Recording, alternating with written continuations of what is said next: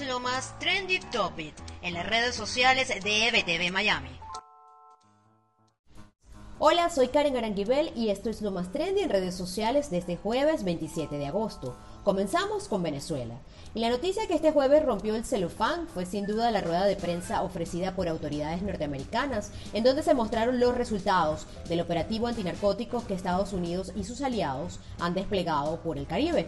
La fiscal del Distrito Sur de la Florida, Ariana Fajardo, informó que la droga hasta los momentos incautada está valorada en más de 220 millones de dólares. Aunque la fiscal no reveló mayores detalles, la procedencia de parte de esta droga estaría estrechamente relacionada con el cartel de los Soles, manejado por Nicolás Maduro y sus cómplices.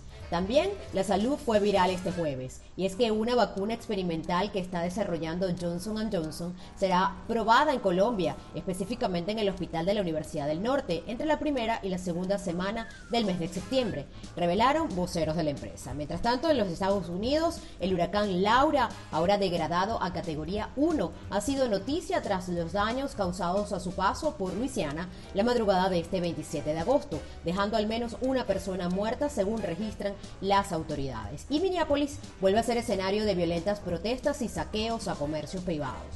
Esto tras la difusión de información confusa acerca de un video que eh, se muestra un imputado por homicidio cuando se suicida en plena calle y en el que han culpado agentes policiales de la localidad de haber disparado, lo que ha desatado el caos nuevamente en la ciudad. Con esto finalizo este reporte y los invito a ampliar estas y otras informaciones en nuestro portal web www.ebtvmiami.com y seguir nuestras cuentas en redes sociales, arroba ebtvmiami y arroba ebtvdigital, en todas las plataformas disponibles. Soy Karen Aranguibel y esto es lo más trendy de hoy.